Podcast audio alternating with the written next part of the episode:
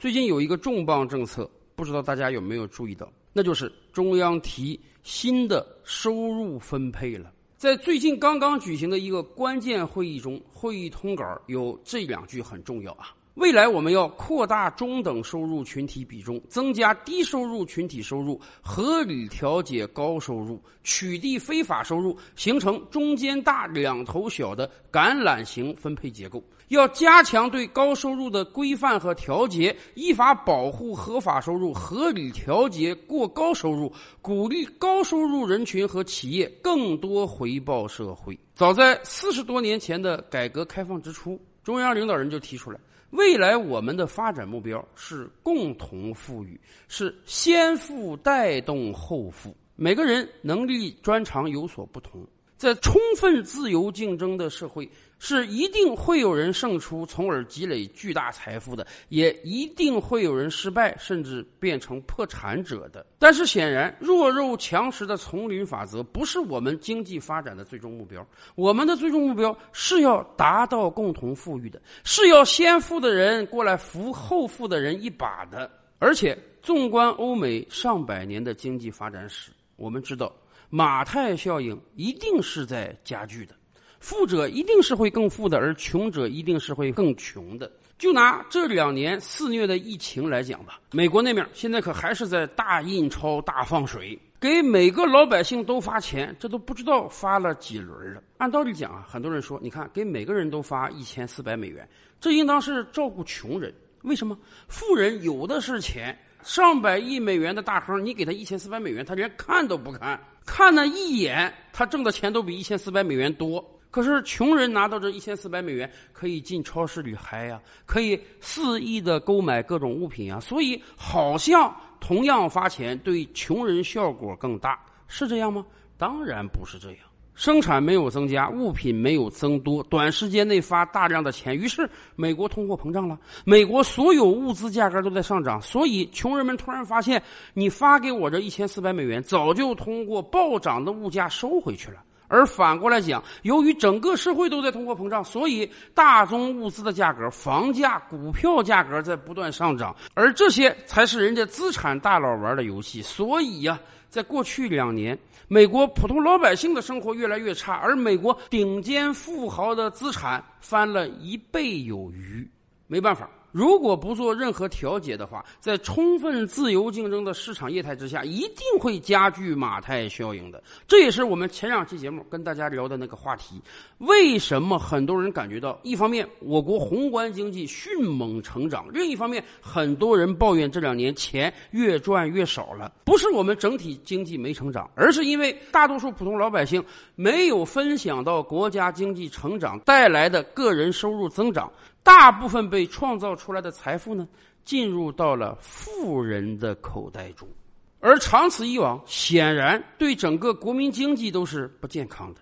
因为普通老百姓手里没有钱，我们就没法进行消费，我们就没法扩大内需，我们就没法形成内循环，最终经济还是会下落的。因此，现在到了是要调整的时候了。我国很多政策出台都是有一个比较长的讨论期的。我们也能看到很多苗头的，比如说啊，最近出台的教育双减政策，实际上在几个月之前的人大会上就有代表提出，经过了充分的讨论酝酿，最终我们出台了这个教育双减政策。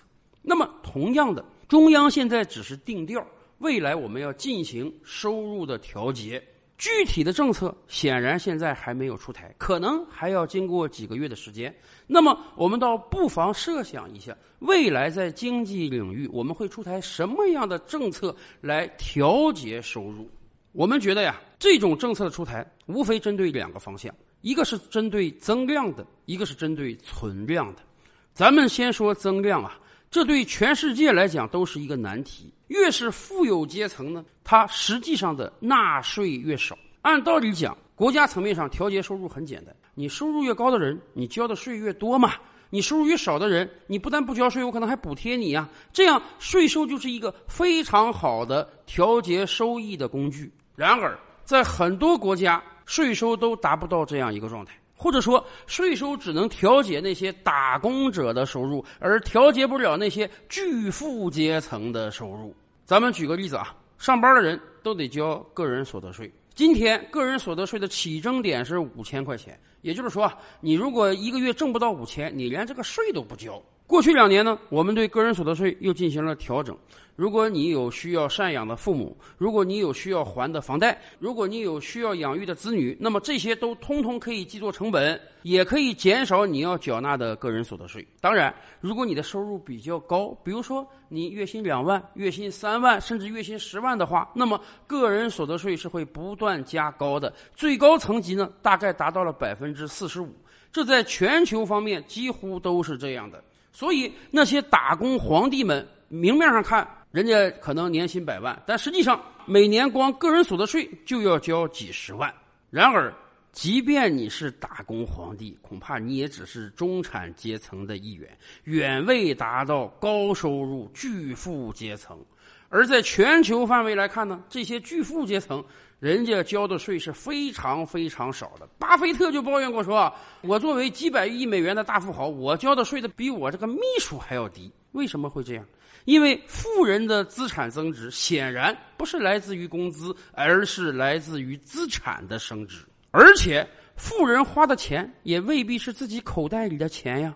有的互联网行业大老板，他可以规定啊，说我这个年薪一元就可以啊，我不占我们公司的便宜。”可问题是，一年就挣一块钱，够负担他的生活吗？当然，对于中国的很多小老板而言，人家都明白怎么操作。个人工资定的极低，根本就不交个人所得税，而家庭的吃喝拉撒所有费用通通公司报销，这税当然就省下来了。甚至还有更离奇的操作，以前不就有人说过吗？某个互联网公司的巨头啊，花重金买了一辆私人飞机，然后原价转让给自己的老板，老板再把这架飞机租回给公司，然后老板用公司的名义使用这架飞机，这样一方面老板享受到了私人飞机，另一方面还套现了几亿的人民币。更关键的是，飞机每年的租金啊、维护费用啊，又使得公司的运营成本转嫁出去，可以抵扣企业的所得税。一番复杂的税务操作流程下来，老板既享受到了实惠，又没有缴纳个人所得税，企业还没有缴纳企业所得税。您看看人家这个账算得多精！所以，在美国也是这样。越是富有的阶层，就越能雇佣那些聪明的税务筹划师，帮他们设计出种种方案来逃税避税。显然，对于增量财富的调控，我们要找出新的方法来，避免出现这种巨富不纳税而中产阶层纳高税的状态。除了对增量层面的调节之外呢？显然，对存量层面的调节能相对更容易一些。什么是对存量财富的调节呢？我们判断，未来很有可能出台呼声很久的房产税和遗产税。对于今天大多数家庭而言啊，房产是最重要的资产。对于巨富阶层，其实也是这样。我觉得普通老百姓倒是不需要有太多的担心，因为很显然。很多地方的房产税筹划方案中啊，都设立了起征点，跟个税一样。你说你一个月挣五千块钱以下的人，你就不需要考虑缴纳个税的问题了。同样啊，如果你在某个城市只有一套房子，或者说你房子很小，人均居住面积不大的话，那么你基本不可能成为房产税的征税对象。很显然，未来巨富阶层和多套房屋持有者有可能成为房产税的征收对象。这个其实也是相对合理的。在过去几十年，各大城市的房价为什么上涨？这主要还是得益于我国强劲增长的经济。按道理讲，土地资产升值了。而我们这个土地是全民所有的，本来土地的增值应当由全民共同享有的。然而，很显然，过去几十年不是这样。谁买到了一个房子，他的房子可能在过去十年增值十倍，那么这个增值就由他个人独享。拥有多套房屋的人更是因此而成了巨富。那么现在我们的征税理由倒是比较充分了，这个增值由你个人独享了，你就应当。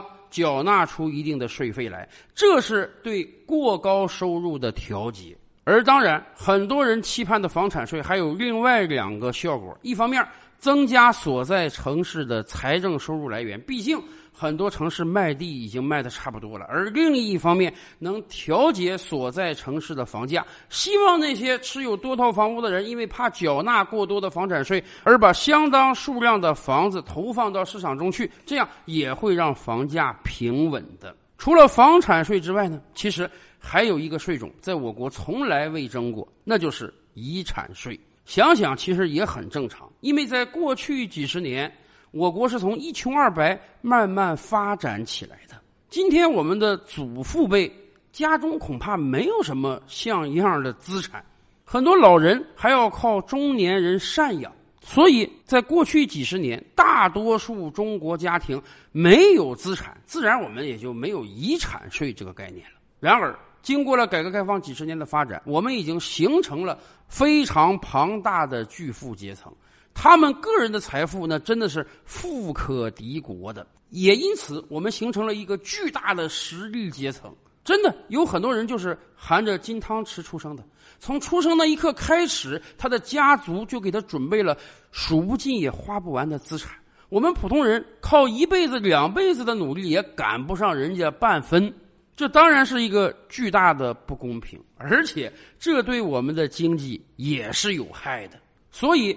遗产税和赠与税也被很多人提到了台面上。当我国出现了一个巨大的巨富阶层之后，当很多老一辈企业家要交班给儿子辈、孙子辈之时，我们现在是应当来考虑遗产税了。但是，当然，作为普通人，我们也不需要有太多的惶恐，因为纵观世界其他各国的情况，遗产税也是有着相当的门槛的。照目前估计啊，遗产税的起征点至少是在五百万甚至一千万以上。也就是说，遗产税也好，赠与税也好，那也是对着巨富阶层去的。遗产税有没有用呢？太有用了。前不久，我们跟大家分享过，说韩国财阀李在镕在蹲了十几个月监狱之后，终于被假释出来了。李在镕贵为韩国第一财阀，他几年前为什么要去行贿朴槿惠呢？就是因为遗产税害的，韩国的遗产税非常非常高啊，百分之五十到百分之六十。李氏家族当年一算账，哎呀，老爸李健熙年龄大了，一旦有一天撒手人寰，那么他的一半财产要交给国家。李氏家族有可能失去对整个三星集团的控制，所以李在镕才要去行贿朴槿惠，希望通过一个特殊的方式达到未来对三星集团的掌控。遗产税对于巨富阶层确实是个很要命的事儿。你想啊，爷爷创业，嘎嘣死了之后呢，一半财产留给爸爸；爸爸守业死了之后呢？只有四分之一财产可以传给孙子，也就是说，富二代、富三代、富四代们，如果你自己不能励精图治，你不能在父辈的祖辈的肩膀上继续站立的话，而只会花天酒地的话，那么遗产税的存在将会使你整个家族的财产迅速滑落下来。而与此同时，大量的遗产税交给国家，也会充沛我们的财政收入。所以。当我们的亿万富豪数量已经超过美国之后啊，遗产税是有可能要提到议事日程之上了。房产税、遗产税、赠与税，这都会帮助我们调节部分人的过高收入。那么，您觉得还有什么样的税收或者其他经济政策会出台呢？